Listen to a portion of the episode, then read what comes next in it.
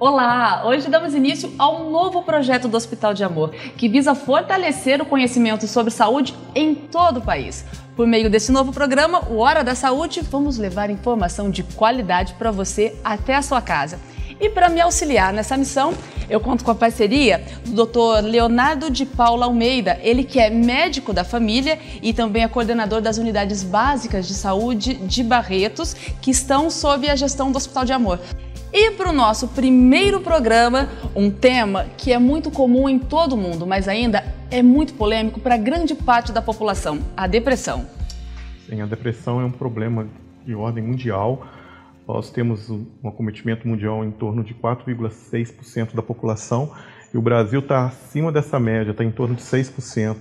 Isso corresponde a quase 12 milhões de brasileiros que sofrem de depressão e é um assunto comum em todas as áreas da saúde. Muitos, muitos problemas de saúde chegam nos consultórios com queixas não específicas de depressão, mas que durante o tratamento você descobre que é depressão e que está interferindo diretamente nos outros males que a pessoa vem a ter. Então, é um assunto que eu acho muito importante. A gente começar com esse assunto é E quebrar esse tabu. Sim, esse é um outro ponto de vista também que é fundamental para o início do conhecimento e do tratamento.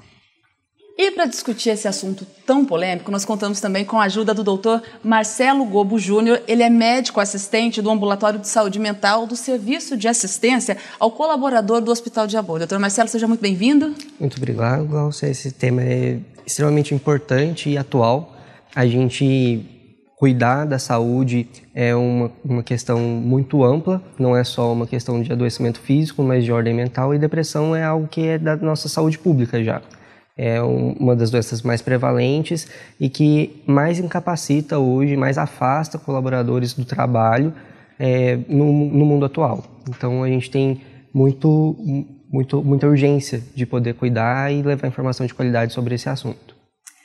Nosso tema principal hoje é a depressão, mas como nós falamos de saúde em um programa de saúde, também quero deixar claro para todos vocês aí em casa que nós estamos sem máscaras, mas estamos mantendo o distanciamento social, todos nós a um metro e meio de distância, um pouco mais, também com álcool gel, cada um com seu espaço, com a sua água, então a gente está cuidando bastante disso. Mas voltando à depressão, que é o nosso tema hoje, primeiro eu gostaria que vocês, especialistas, explicassem o que é a depressão, como a gente pode definir e entender a depressão. A depressão é um adoecimento de ordem mental que vai ter como característica principal uma sensação de perda de energia, sem um, um evento aparente, sem uma causa deflagradora necessariamente. E isso permanece por mais de duas semanas, segundo o Manual Diagnóstico Estatístico de Saúde Mental, na quinta edição, que é o DSM-5. Então, o que, que caracteriza principalmente depressão? É uma perda de energia que vai gerar uma alteração do humor. O humor é aquilo que a gente vai sentindo ao longo do tempo, que é diferente do nosso temperamento, de acordo com o que vai acontecendo no nosso dia. A gente vai ter um humor mais positivo, mais alegre ao longo do dia, ou um humor mais introvertido, mais triste ao longo do dia, de acordo com aquilo que vai acontecendo. Essa flutuação ela pode ser normal e ela é necessária. Em alguns pontos, a gente vai ter alterações do humor que vão passar do nível que é fisiológico. Então, eu vou ter uma alegria que é muito grande, que vai caracterizar o polo da mania, hipomania e mania, que é um, uma, um acúmulo de energia muito grande. Então, tem muita energia e a gente pode ter o polo inverso, que é uma perda de energia, que é o que vai caracterizar o processo depressivo. Eu vou perdendo energia, perdendo energia, e a, a dentro do, do sistema nervoso central, é, a depressão está muito associada a alterações que geram letargia. E essa letargia vai se manifestar como um humor reprimido, com tristeza, dificuldade de concentração, perda de memória, que são a, o resultado de uma hipofunção, de uma letargia do sistema nervoso central lá dentro do nosso cérebro e não é algo que está no nosso controle. É diferente de vontade. Depressão não tem a ver com alteração da vontade, é algo involuntário do qual a gente não tem controle. E esses sintomas, eles se manifestam da mesma forma em todas as idades?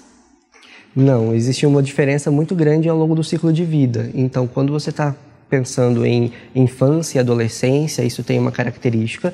Quando você está pensando é, no pico de incidência, que é ao longo da segunda década de vida, isso tem uma outra característica. Né? Depressão é uma doença de pessoas jovens, é que quando a gente não, não tem o cuidado, isso vai se manifestando ao longo da vida de outras maneiras. Mas o pico de incidência é ao longo da segunda década de vida. E tem uma outra característica muito diferente lá na terceira idade, quando a gente começa a é, pensar em psicogeriatria, na, na depressão do idoso, ela vai ter uma outra carinha. Ela vai mudando de acordo com o ciclo de vida. Já que a gente falou, ele, o doutor Marcelo falou sobre os sintomas, falou também em relação à idade mais avançada. Doutor Leonardo, em relação à criança, a depressão já é manifestada de uma outra forma? A gente pode falar em depressão? Sim, criança tem uma abordagem, igual o doutor Marcelo falou, totalmente diferente quando a gente aborda no adulto. A criança tem uma alteração de comportamento importante, o isolamento, a irritabilidade, a agressividade, principalmente contra as crianças e com os pais. Geralmente isso é, é, muito observado a nível familiar, mas como as crianças hoje passam o maior tempo do dia dentro da escola, geralmente a escola traz essa informação para nós.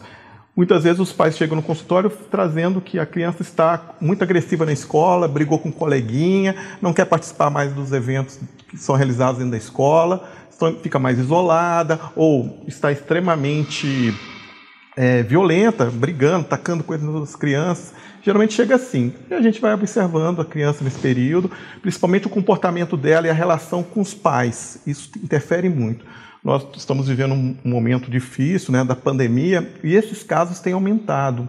E devido à dificuldade desses casos também chegar até nós por causa da questão do isolamento, eu acredito que futuramente, aí nos próximos meses, anos, teremos um número aumentado de alteração de comportamento de criança que pode chegar a um diagnóstico de depressão, mas não assim necessariamente. Número aumentado. O, o, senhor se referiu ao número aumentado de casos de depressão, de, de alteração de comportamento em crianças. Mas, falando sobre a depressão de maneira geral, se quase 6% da população tem depressão, por que ela ainda é um tabu? O principal motivo de ser um tabu é quando a gente a, associa essa alteração do humor a uma questão de caráter. Então, o que, que mais é evidente em relação a preconceito e adoecimento de ordem mental? É quando a gente entende que algo que é orgânico ou algo que é independente da vontade, involuntário, está associado a uma característica da pessoa dentro daquilo que ela é. Então, se eu por algum momento tenho uma alteração no meu ciclo de vida e começo a desenvolver sintomas depressivos, isso não é a minha vontade, a gente não fica nesse estado voluntariamente. E o maior preconceito é que essa perda de energia que a pessoa apresenta é uma frescura, é um, a gente começa a diminuir, né? A associar isso a uma vontade da pessoa, que ela não consegue fazer aquilo porque ela não quer ou que ela está reagindo de determinada maneira, porque é uma questão de escolha. E, na verdade, não é o que acontece, é involuntário. E isso, é esse, é, essa, esse tabu nasce de associar o que acontece com a pessoa a aquilo que ela gostaria. E não é o que acontece, é onde começa o sofrimento. Doutor Leonardo, continua. Como é que o senhor vê a questão da, da depressão como esse estigma social? Visto dessa maneira, né? A maioria dos casos que chega é uma sensação de fraqueza. Eu não quero demonstrar isto. Eu tenho medo de demonstrar isso, o que vão pensar de mim. Já fiz de tudo, mas não consegui melhorar. Não tem nada na minha vida que está me causando isso, que pode estar tá levando a ter essa fraqueza. Isso é um medo, um grande medo da pessoa que nos procura de a família, os colegas ficarem sabendo, porque isso pode mudar o, o, como que eu falo, a interpretação dessas pessoas em relação a ele. Uhum. Então, geralmente, aí. Outro medo também que tem, eu não tenho problema psiquiátrico. Sempre fala, assim, eu não a quero. A pessoa ir... tem medo dessa cobrança é, social. É, como se doença psiquiátrica, problema psiquiátrico fosse algo que fosse transformado em uma outra pessoa, tá? Então, isso também é um tabu. O medo de abordar a questão psiquiátrica. Então, geralmente, a gente aborda nem fala na questão psiquiátrica. A gente fala da depressão, como o Tomarcelo falou, com uma perda da vontade de fazer aquilo que antes fazia e que de repente perdeu a vontade de fazer.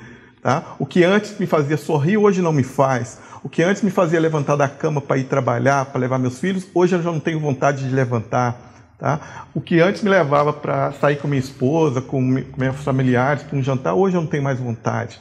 Então a perda da vontade, da energia, como o Marcelo falou, isso. E aí que tá. A pessoa deixa de fazer isso, perde o sentido da vida.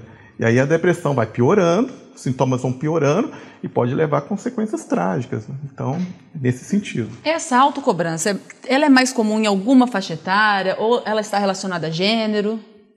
É, com o tempo, com, a, né, com a, isso de cobrança a nível de trabalho, com a informação do jeito que chega hoje para a gente, né, através da internet, de uma forma muito mais rápida, muito mais dinâmica, a cobrança mudou muito, a forma de abordagem da, dessas sensações mudou muito. E hoje eu, Marcelo pode confirmar comigo, Hoje nós temos variações de depressão acontecendo numa uma, uma, idade até mais jovem, né, Marcelo? Sim. Eu vejo hoje adolescentes com sintomas depressivos que antes eu via apenas em adultos jovens ou até uma idade mais avançada. Isso tem mudança de características ao longo da vida, mas a depressão é uma, um acometimento que é mais prevalente em mulheres, né? Então, as mulheres acabam manifestando isso mais. A prevalência é maior entre elas. E a, a intensidade ou a manifestação dos sintomas, ela vai cursar de modo diferente de acordo com o tempo de evolução, né? Então, essa questão de perda de energia, de perda de satisfação, então eu gostava muito de fazer uma coisa e agora aquilo já não me motiva mais, é como se o mundo fosse começar a ficar meio cinza. Isso vai acontecer em todas as idades mas a maneira como eu vou perceber isso é diferente. Então, no adolescente que tem um, um comportamento social muito diferente do idoso, não vai se manifestar da mesma forma. Então, o idoso ele fica mais quieto, mais na dele, e a gente já entende ou vai ter alguma alteração de memória e já pensa dessa forma. No adolescente, às vezes isso vai ser com inibição social ou com um comportamento de isolamento muito grande que a gente às vezes associa com a adolescência em si e que na verdade não necessariamente tem a ver com isso, não é o normal para aquela idade. Esse é o Hora da Saúde, o um novo programa do Hospital de Amor para te ajudar a fortalecer os seus conhecimentos sobre saúde. Aqui, ó, do hospital direto para sua casa. Ao meu lado, o doutor Leonardo de Paulo Almeida, também Marcelo Gobo Júnior. Hoje nós estamos falando sobre depressão. Doutor Leonardo, doutor Marcelo, como identificar uma depressão? O que a gente vai perceber primeiro essa sensação de perda de energia e de satisfação com aquilo que é antigamente dava prazer. Então, por exemplo, se eu gostava muito de fazer uma determinada atividade, ir ao cinema, jogar bola, isso começa a não ter tanta graça mais. Eu queria muito fazer alguma coisa no meu trabalho, em casa, dentro da minha rotina, e aquilo já é difícil para mim. Então é difícil que eu levante da cama para começar o meu dia de trabalho, por exemplo. Isso é um sinal de alerta para a gente poder pensar e entender o que está acontecendo. Ou quando a gente começa a ter uma percepção de perda de sentido. Então aquilo que fazia muito sentido para mim enquanto eu estava executando as minhas atividades, no meu estudo, na minha faculdade, ou em relação ao meu cuidado com a família, com os filhos, aquela visita que eu gostava de fazer e de repente isso parece que não faz mais sentido. Essa sensação de que as coisas começam a ter vazio e a gente vai perdendo energia em relação a isso. É difícil começar a fazer atividade, é difícil fazer aquilo que antes era motivo de satisfação, que eu não conseguia nem esperar o momento de fazer. É, de chegar aquele final de semana para poder ir ver alguém que eu queria, ter um encontro com um bom amigo, e isso de repente começa a ficar desinteressante. Esse é um sinal de alerta de que a gente precisa olhar e pensar que isso pode ser depressão. Esses são os indícios, mas eles têm relação com a intensidade? Eles devem ser mais intensos ou menos intensos para configurar a depressão? Sim, isso tem uma relação direta com a intensidade. Dentro do que é, é, a, é a, norma no, no DSM-5, a gente tem a, a, a necessidade de que alguns critérios sejam atendidos. Mas hoje, de modo geral, a gente sempre pensa que, independente do número de sintomas, quando isso está relacionado com prejuízo, com uma noção de percepção de prejuízo, isso merece cuidado. E aí, aí já vira um problema de saúde.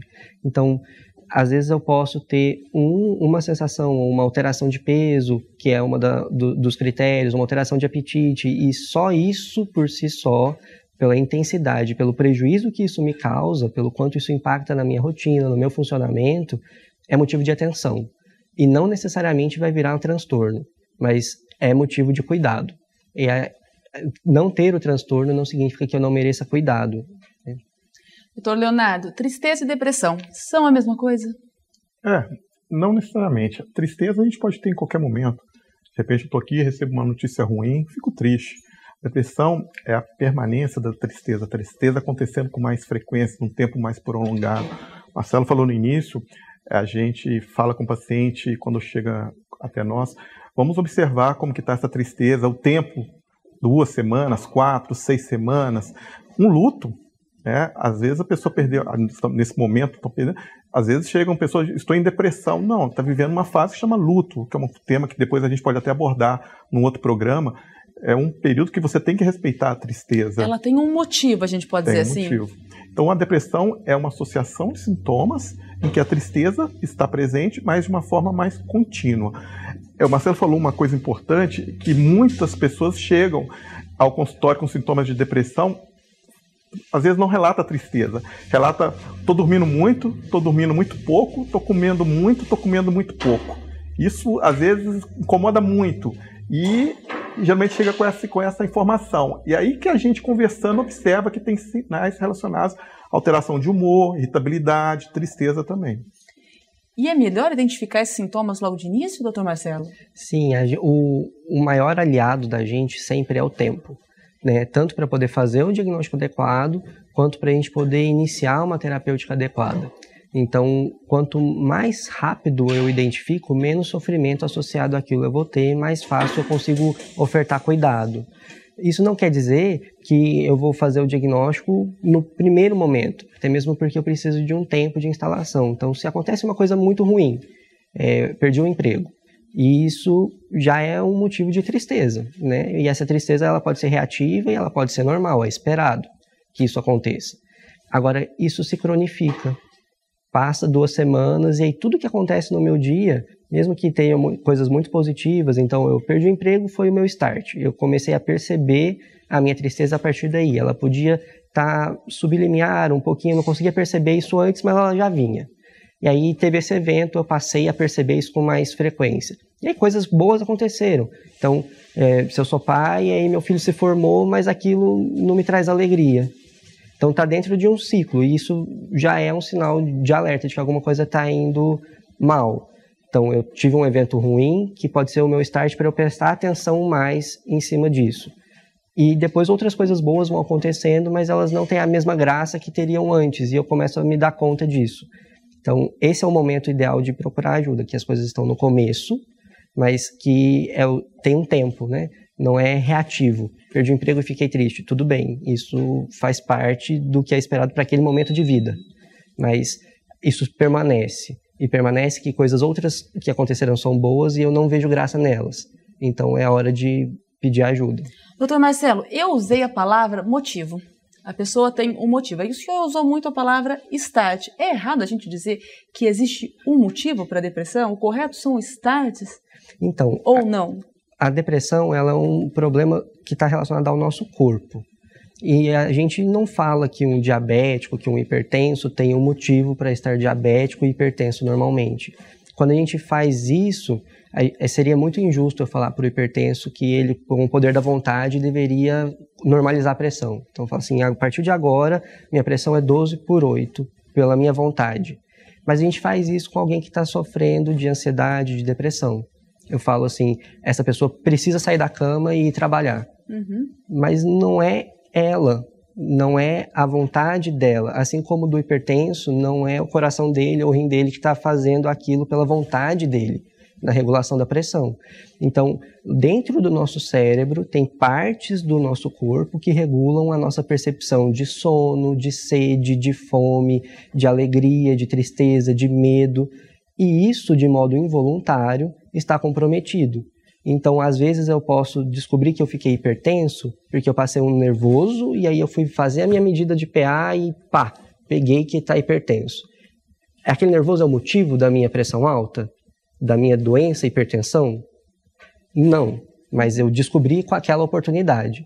Então, quando eu falo start, quando eu falo um deflagrador, é a mesma coisa, só que para um sofrimento psíquico. Então, eu perdi o um emprego, eu rompi um relacionamento, eu tive um luto e esse luto se cronificou e aí eu percebi que estava com um adoecimento que é o nome depressão. Não é a minha vontade, não é o, a causa, mas é a oportunidade que eu tive de identificar o problema. E de certa forma, acredito que entender isso acaba ajudando a reduzir a culpa, ou uma autoculpa, ou uma Sim. autocobrança. Até mesmo porque esse é um dos principais sintomas, uma culpa excessiva e uma culpa que não faz sentido. Quando eu vou analisar a evidência daquilo ali, eu me pergunto o porquê, de onde vem isso? A gente não encontra uma justificativa lógica. Uhum. Então, às vezes acontece uma coisa no meu trabalho e está relacionado a um outro colega de trabalho, mas eu me sinto responsável por aquilo, uma culpa excessiva ou alguém me dá um feedback, me dá uma avaliação que é negativa. Então, por exemplo, você não entregou isso dentro do prazo, ou em casa, é, com um adolescente, tem que fazer uma tarefa doméstica e a mãe fala assim que não, aquilo não foi bem executado, você não guardou a louça do jeito que deveria, não limpou isso aqui direito, mas a culpa, ela fica maior do que o estímulo. Então, aquele evento, não cumprir bem uma tarefa, ele aconteceu, então existe uma coisa que é ruim, mas eu me sinto infinitamente pior do que aquilo, em termos de proporção. Então, a mesma, é como se eu manifestasse a dor de perder alguém para um estímulo que não é compatível com perder alguém, é porque eu não consegui é, finalizar algo dentro do prazo, por exemplo. Entendi, muito obrigada, doutor Marcelo. E doutor Leonardo, nós falamos sobre tristeza e depressão, a diferença. E agora, qual a diferença ou qual a relação da ansiedade com a depressão? É, a ansiedade é mais um momento, né? uma sensação, às vezes até momentânea, de acordo com uma mudança de algo que está acontecendo na vida dele. Por exemplo, a pandemia, vamos falar, dar exemplos mais práticos. A pandemia.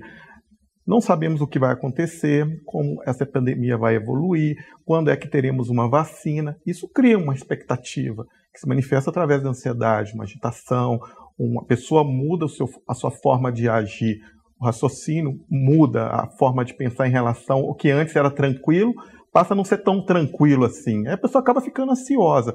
Isso interfere em aspectos que a própria depressão também traz: o sono, o apetite, a, a, a irritabilidade, a paciência, a tolerância. Então, a ansiedade é mais algo que pode ser momentâneo, não precisa uhum. se estender. Mas muitas vezes a ansiedade se prolonga que a gente chama de transtorno de ansiedade, né, generalizado, se estende. Aí nesse caso, quando ela persiste, aí assim a gente precisa realizar algum tratamento, tá? Muitas vezes é um tratamento apenas terapêutico, uma conversa.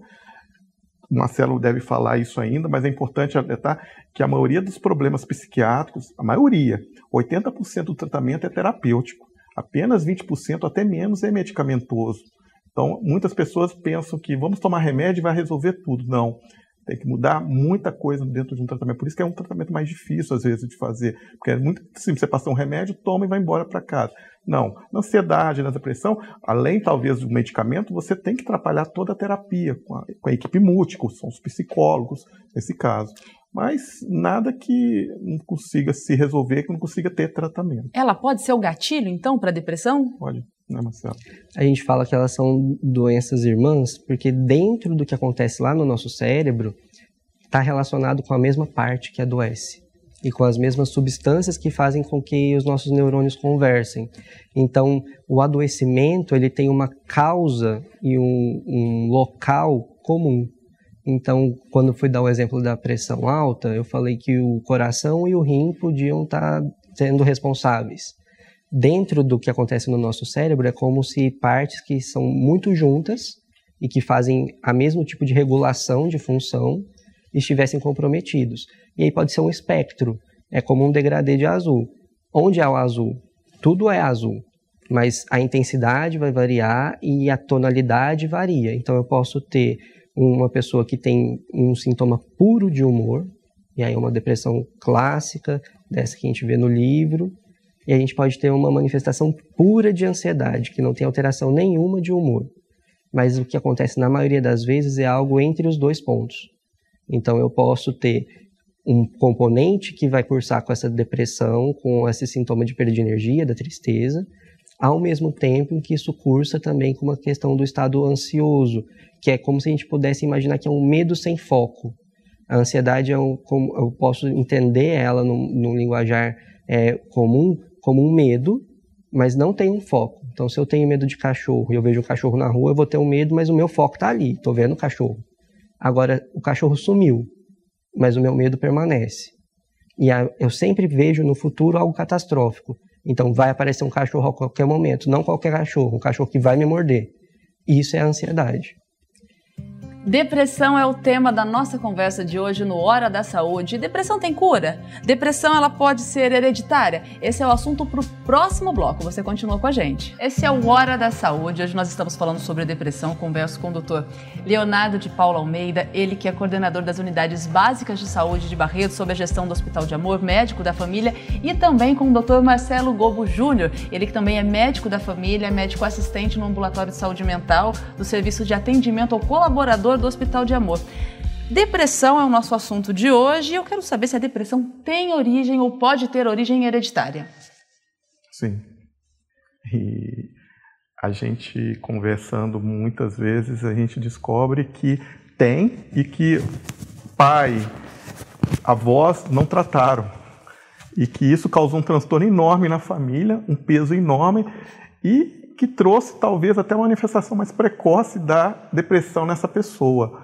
Aquela questão do tabu. Como se tratava a depressão há 40, 50 anos atrás? Tinha que se internar, tinha que ficar quieto, mortes precoces, né, suicídio. Piorou a visão da pessoa sobre a depressão, então? Então, a partir do momento que você começa a falar da hereditariedade, da relação com a, com a família, o peso diminui. É incrível. A pessoa, nossa, então isso não é culpa minha eu não é culpa, mas surge a questão: eu vou passar isso para meus filhos? Eu preciso chamar meus filhos para conversar? Aí a gente entra no detalhe: olha que legal, você está entendendo uma doença, que é uma doença, e como a gente pode prevenir isso para que seus filhos não tenham? que a sua relação com a família melhore. O diálogo também é fundamental, também na, na sobre a depressão. Não adianta a gente começar a tratar uma depressão com um paciente, com uma pessoa, se ela não entende aquilo. Ela não vai tomar o remédio direito, ela vai abandonar assim que tiver alguma melhora. E o tratamento não é assim. Se você começa a tratar, você tem que manter o tratamento por um período. Se parar antes, pode ser pior. Os sintomas podem voltar mais intensos e aquela medicação não servir. Então, o primeiro passo para um tratamento de hereditariedade é o entendimento da doença. E a hereditariedade está muito envolvida. E se você, às vezes, não muda esse contexto dentro da família, você não consegue tratar a depressão daquela pessoa também. É muito comum esse tratamento entre a família? Sim, até mesmo porque a gente tem. Ou a presença da depressão, né, melhor dizendo, na família? Sim, é igual diabetes, pressão alta, que são coisas que acontecem que tem um componente genético né, do nosso corpo e um componente do nosso comportamento, do estilo de vida que a gente leva. Então, se a gente pensar assim, a gente tem a vulnerabilidade do corpo dentro da família, aquilo que vai passar de pai para filho, e a gente tem a questão do comportamento do ambiente. Está todo mundo naquela mesma casa, naquele mesmo jeito de viver, tem os mesmos hábitos. É uma coisa que reforça a outra. E aí aquilo vai se propagando de acordo com as gerações, conforme o tempo vai passando, quando a gente não intervém. E aí é isso que o Dr. Leonardo falou. A gente tem um, uma bagagem cultural de que qualquer adoecimento que envolve a mente é loucura e a loucura é hospício. É isso que a gente tem na nossa tradição cultural, né? no, no entendimento nosso da história do Brasil. Então, loucura é igual ficar preso numa camisa de força sem ver a luz do sol. E aí a gente entende que qualquer sofrimento que vai cursar dentro do que a gente chama de manifestação psiquiátrica ou aquilo que vai cursar com uma alteração da função da mente é igual loucura. E aí a nossa venha o estigma antes da gente pensar em qualquer coisa. Então, por que eu não vou procurar ajuda? Porque eu não sou doido. Eu não preciso de um médico de doido. E, na verdade, uma coisa não tem nada a ver com a outra. É, mas é a bagagem cultural que a gente leva. Sem que a gente queira estar tá no, no, nosso coletivo ali, no que a gente já está acostumado a ver, essa, essa figura da loucura. Esse estigma, essa figura da loucura, esses gatilhos que a gente acredita também que piorem a depressão, é, eles vão na contramão da ajuda da depressão? Como é que a gente pode ajudar uma pessoa com depressão? A, talvez a coisa mais importante seja a gente ter um bom olhar. Porque uma das coisas que faz com que seja muito difícil fazer a, a, assistência de qualidade é que procurar ajuda é um grande desafio para quem está sofrendo. É um desafio pelo adoecimento em si, Então, se a gente falou que uma das a, o carro-chefe essa sensação de perda de energia, de dificuldade de, ter satisfação e essa culpa excessiva, a pessoa naturalmente vai ter uma dificuldade de dar o primeiro passo. Porque ou ela vai achar que ela não merece, ou que ela vai dar trabalho para as pessoas, e aí isso vai deixando ela mais retraída. E a outra é que é difícil, eu vou pedir ajuda para quê? Aquela sensação do vazio. Como é que eu vou lidar com isso? Isso está acontecendo lá no ambiente interno. E aí, junto, tem o reforço externo. Então, eu não posso deprimir, eu não posso passar por um momento de tristeza, isso é fraqueza, isso eu vou ser mal visto, vou, as pessoas vão entender que é frescura minha. E aí começa esse sofrimento íntimo ali, e a pessoa às vezes não consegue externalizar isso. Mas quem está de fora, quando a gente tem um bom olhar, a gente consegue perceber, parece que fulano, fulana mudou. Parece que não está do mesmo jeito. A pessoa entrava aqui, dava bom dia para todo mundo. Agora ela entra quieta, faz o trabalho, vai embora. Ou a pessoa sempre entregou tudo no prazo, de repente as coisas começam a atrasar. Ou meu filho, ele sempre foi muito alegre, muito espontâneo, sempre teve muitos amigos, agora ele não quer mais sair de casa. Ou na rede social, o conteúdo que veiculava, que tinha interesse, era de um jeito agora está diferente. E essa diferença nem sempre é uma diferença negativa, que você vai pensar assim, agora está publicando só coisas relacionadas à morte. Não, às vezes é uma mudança do padrão e nisso já tem um pedido de ajuda. Então, quando a gente tem um bom olhar, é o início para poder ofertar ajuda para alguém. O olhar, a observação, é, pelo que vocês observam na prática, trabalhando com a saúde mental, com a saúde da família, é mais comum que as pessoas ajudem umas às outras ou que elas piorem o estado da outra? É, isso é importantíssimo. Você falou. Hoje a gente está num momento que a gente tem que treinar as pessoas a ter esse olhar. Porque nós médicos, profissionais de saúde, estamos lá. O objetivo, acho que o nosso maior objetivo, nosso maior desafio é dar acesso é criar situações em que essas pessoas consigam chegar fácil, chegar numa unidade básica e ser atendido naquele momento e não ser marcado uma consulta para um outro dia. Chegar no pronto-socorro com uma, uma dor abdominal e de repente você descobrir que tem um sofrimento psíquico e ele já sair dali com atendimento. Então o acesso é importante. Mas as pessoas que convivem com esses outros durante o, o colega, o líder do setor com que ele trabalha, a, a própria família, tem que perceber essas mudanças. E às vezes são essas pessoas que levam o paciente até nós. Uhum. Tá? E por isso a importância desse programa. Falar de depressão aumenta o leque de conhecimento das pessoas. Não é a gente quando fala de depressão, essas questões técnicas, às vezes, não é isso, a, às vezes, a nossa maior preocupação em passar. A é fiquem atentos aos sinais básicos que o, que o doutor Marcelo falou. Falta de apetite, aumento de apetite, sono, alteração de comportamento. Hoje é responsabilidade de todos identificarem isso.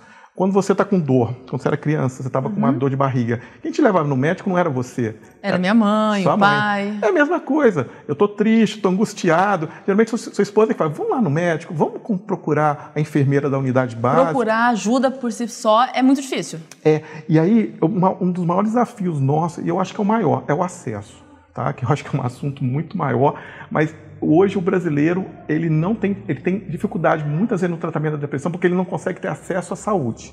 Ele chega, fala, mas as pessoas não escutam. Quando eu falo as pessoas, às vezes os profissionais de saúde e não não abordam, não abraçam. E aí se perde. E quando ele volta, ele já volta no estágio mais avançado, em que um tratamento vai ter que iniciar já com um remédio, e aí não tem mais muito o que fazer em relação ao resultado efetivo mais rápido. Precisa esperar um pouco mais. Então, eu vejo isso. A melhorar a percepção das pessoas em relação à depressão e facilitar o acesso. Isso é um foco que nós temos que priorizar nesse momento atual. Doutor Leonardo, a gente daqui a pouquinho a gente vai é, aprofundar ainda mais essa questão de facilitar o acesso, ou de como é o acesso. Mas agora eu também queria entrar num outro assunto. Depressão tem cura? Tem. A pessoa pode ficar tranquila que ela vai ser curada? Tem, tem tratamento, tá? O tratamento varia de uma pessoa para outra, tá? Depende dos sintomas, depende de como ela vai reagir ao tratamento. Tem cura, tem tratamento, mas não tem como você falar assim: você pode ir embora e nunca mais precisa voltar. O tratamento é um tratamento que pode até tirar a medicação, às vezes tem que continuar com a terapia, mas ele não pode sumir, desaparecer. Essa é a questão. Muitas vezes o paciente vai, melhora, ficou ótimo e desaparece. A terapia eu considero a mais importante Por isso a dificuldade hoje nós temos muitos psicólogos na rede, quase não tem. E isso é fundamental, porque às vezes o vínculo maior é até com o terapeuta. E o terapeuta que percebe isso e vê o momento de agir novamente do médico, médico de família, um psiquiatra, ele consegue fazer esse vínculo. Mas tem tratamento, tem cura, né, Marcelo? Tem Sim. todo um processo otimista aí. A depressão está dentro de um grupo de doenças que é o mesmo grupo que diabetes, a pressão alta fazem parte, que é de doenças crônicas, ou seja, de doenças que vão durar um período grande, diferente de uma gripe que eu começo hoje, daqui uma semana eu estou curado, o tratamento da depressão e o processo de cura em relação a isso demanda tempo, né? Porque a gente classifica até para poder medir quantas pessoas têm depressão no Brasil hoje, a gente faz esse diagnóstico é, retroativo. A gente pensa assim, ao longo desse ano, então no ano de 2020, qual que é o diagnóstico de, de depressão relacionado a esse momento? Aí a gente chega nessa prevalência de 6%. Quando a gente pensa assim, depressão ao longo da vida, então eu vejo todas as pessoas que eu vou entrevistar e penso em, ao longo da vida delas, quanto tempo em que momento elas podem ter tido depressão. Aí isso chega em 18% no Brasil hoje. Então, a gente, isso é, é muito importante, até para a gente poder pensar em, em questão do tratamento. Então, eu começo a minha intervenção hoje, dia zero, fiz o diagnóstico hoje. Então, vou começar a minha intervenção hoje. De acordo com o meu quadro, esse tratamento vai ter várias peças de um quebra-cabeça. Então, vai ter a terapia, pode ter farmacoterapia, que é o remédio, sim ou não. Vou ter que fazer algumas mudanças na minha rotina, no meu estilo de vida. E aí eu fico bem durante um período. Esse período é de um ano. Sem sintomas a partir do momento que eu comecei a intervir. Aí eu começo a desmontar um pouquinho do quebra-cabeça e fazer a minha manutenção. Então, aquele episódio, aquele momento, teve cura, vida que segue normal, né? E, mas isso, a manutenção daquilo precisa permanecer. E aí, por isso, crônica, né, ao longo do tempo. E saber que a depressão tem cura é algo que tranquiliza a pessoa? Com certeza.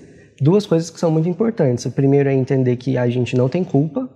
Talvez isso seja uma das coisas mais importantes. Isso não é voluntário, não sou eu que quero aquilo, não está no meu controle. E outra que aquilo não é para sempre. Aquilo tem cura, tem cuidado, tem controle, né? E a gente costuma usar esse modelo muito bem para outras doenças, mas quando cai dentro daquilo que é desordem mental, que tem sofrimento emocional, a gente volta um, um, tanto atrás e já começa a sofrer antecipadamente com isso. Mas se a gente pensar na pressão alta, que é uma doença que a gente conhece bem, que é bem prevalente no Brasil, que todo mundo está acostumado, pensa assim, ah, eu tomo o remédio e fico bem, está tudo controlado, beleza.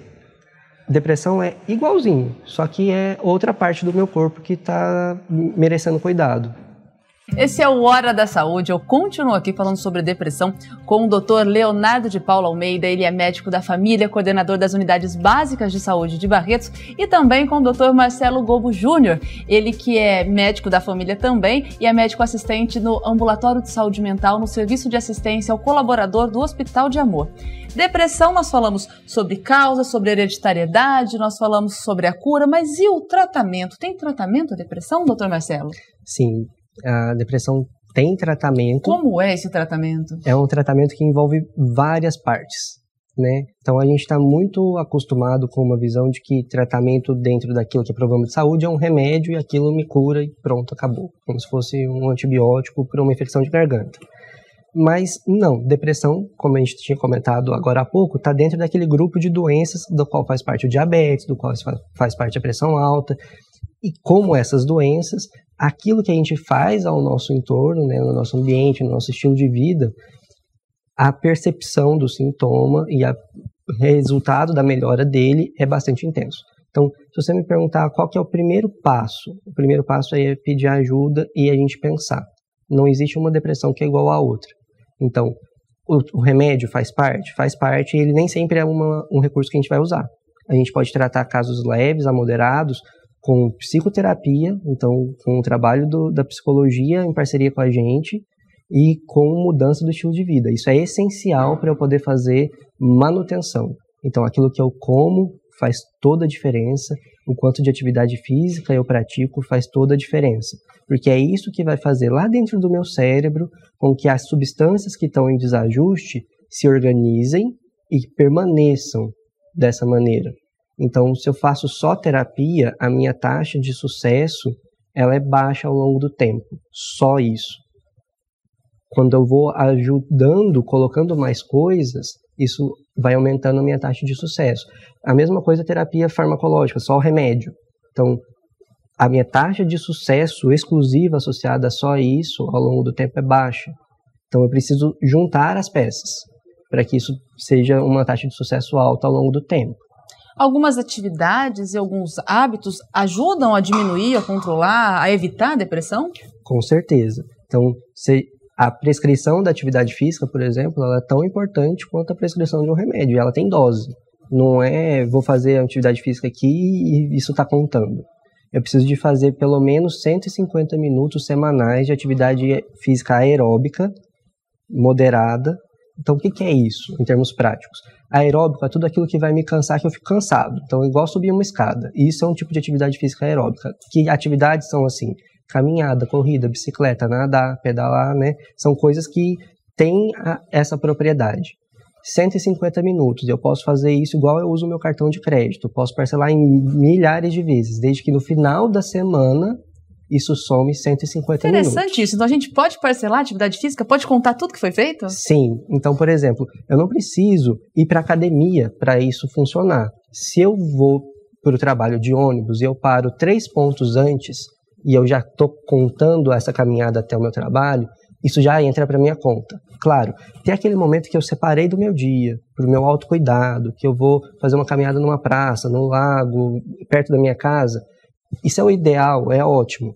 Mas se eu não tenho condições disso na minha rotina hoje, mas eu trabalho num local que tem escada, se eu subir e descer a escada várias vezes e contar isso, já está dentro do, da conta. Desde que no final da semana isso dê 150 minutos de atividade física moderada. O que, é moderado? É, o que é moderado? É bom Moder... a gente entender isso. Sim, moderado é aquilo que eu consigo fazer e eu vou dar conta de falar, mas se eu precisar cantar a minha música favorita enquanto estou fazendo atividade, eu não consigo. E isso é um ritmo que vai modificar. Então, se eu começo hoje a subir a escada do meu trabalho, eu vou subir isso num ritmo. Então, eu até vou ter uma velocidade para aquilo ali. Daqui duas semanas, se eu fizer do mesmo jeito, já vai ficar fácil. E aí eu preciso apertar o ritmo. Então eu posso sempre usar essa estratégia. Se eu conseguir falar, tá tudo bem, mas se eu conseguir cantar, e aí eu estou deixando de lado o, o, meu rigor, eu preciso intensificar a minha meta. Um bom teste esse. Sim. Doutor Leonardo, e a alimentação? Ela entra como um fator fundamental também? Claro. Nesse combate, nesse controle? É igual você falou com a questão da atividade física. Você não vai conseguir fazer atividade física se você tiver uma alimentação irregular você não se alimenta direito no café da manhã, não come na hora certa, questão do peso. Atividade física tem que ter um condicionamento físico. A pessoa vai fazer atividade física sem condicionamento físico, pode ter uma lesão muscular, pode né, torcer um pé, tá, começar a ter problemas, outros tipos de problema. E aí que está a importância do conjunto. É, a gente tem um problema muito sério hoje na nossa saúde, que eu vejo a falta de integração entre a equipe multi com a equipe médica. Aí eu falo para os gestores, tanto de saúde pública como de convênio, a gente tem que integrar esse serviço de saúde.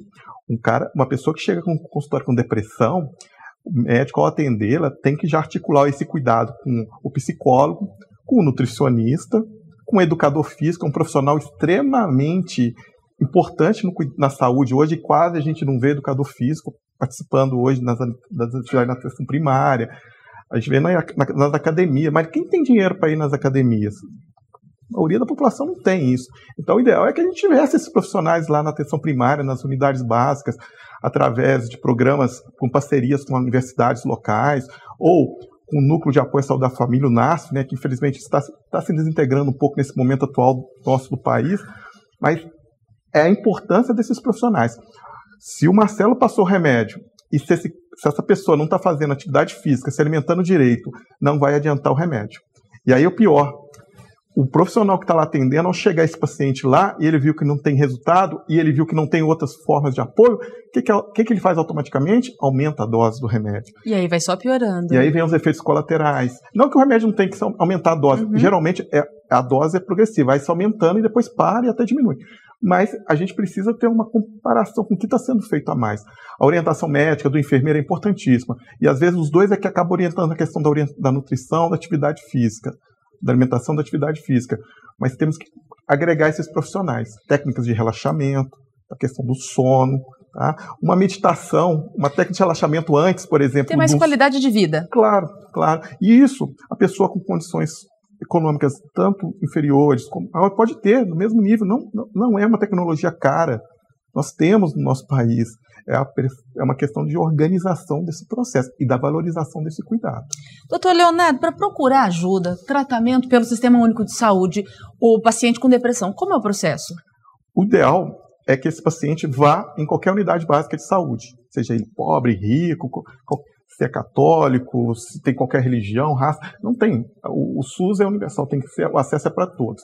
Ele chega até a unidade básica de saúde e aí que está a diferença. Aí que eu acho que precisa ter muita atenção. Quem está apto a atender essa pessoa é o recepcionista? Pode ser. Mas pode ser o farmacêutico na hora da dispensação da medicação.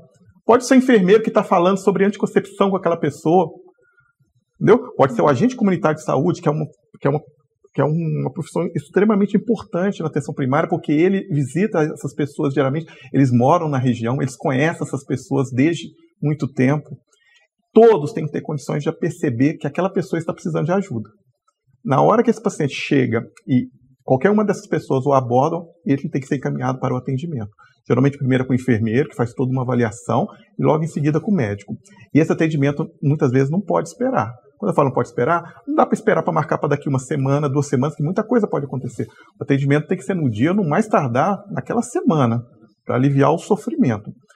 Isso existe no SUS, deveria ser feito assim. Está mudando muito, mudou muito nos últimos anos. A valorização da atenção primária, colocando profissionais mais especializados na atenção primária. Quando falo especializado, é saúde da família, medicina de família e comunidade, a própria enfermagem, o NASF. Isso está ajudando. E aí, quando você atende um paciente que está com depressão, 90% das vezes você se resolve ali dentro da unidade básica, que está do lado da casa dele, com essa equipe. Ele não precisa fazer grandes deslocamentos. Imagina numa cidade grande, em que tem que pegar ônibus, para ele se deslocar, ter um local para fazer atividade física, outro. Não vai conseguir fazer porque ele tem um trabalho, tem outros compromissos. Numa cidade pequena, às vezes a gente até consegue fazer isso, mas não vai conseguir. Então, tendo isso próximo à casa dele, ele consegue fazer isso. Em 90% dos casos, não precisa sair dali. Mas existe uma rede que dá apoio. O CAPS, que é onde temos toda a equipe de saúde mental, para casos mais graves, em que nós atendemos e vemos, caramba, esse cara precisa de uma ajuda a mais. Ele, não que a gente vai largar a mão dele, vai falar, não precisa mais. Ele vai continuar com, com a atenção primária, mas vai ter esse apoio. E a, a, equipe de atenção primária conversando com a equipe de apoio. Esse apoio com, a, com o atendimento primário é fundamental. Sim. Esse primeiro contato. Sim, fundamental. E outra coisa, muitas vezes o paciente com depressão não chega na unidade baixa, chega na UPA, chega no pronto-socorro do hospital. Mesma coisa. O pronto-socorro, a UPA, tem que ter uma comunicação muito boa com a atenção primária, com a unidade básica, um postinho de saúde. Passou sábado na UPA, o posto está fechado geralmente. Sintomas de depressão. Esse paciente que passou na UPA, ele já tem que sair com uma consulta agendada na semana que vem lá na unidade básica. Tem que ter no sistema alguma forma daquele profissional que está lá encaixar esse paciente na consulta no posto de saúde mais tarde e descrever o que tá, foi feito ali no mínimo, para ele ter uma noção lá, quando passar o profissional que eu atender, de atender ele todo.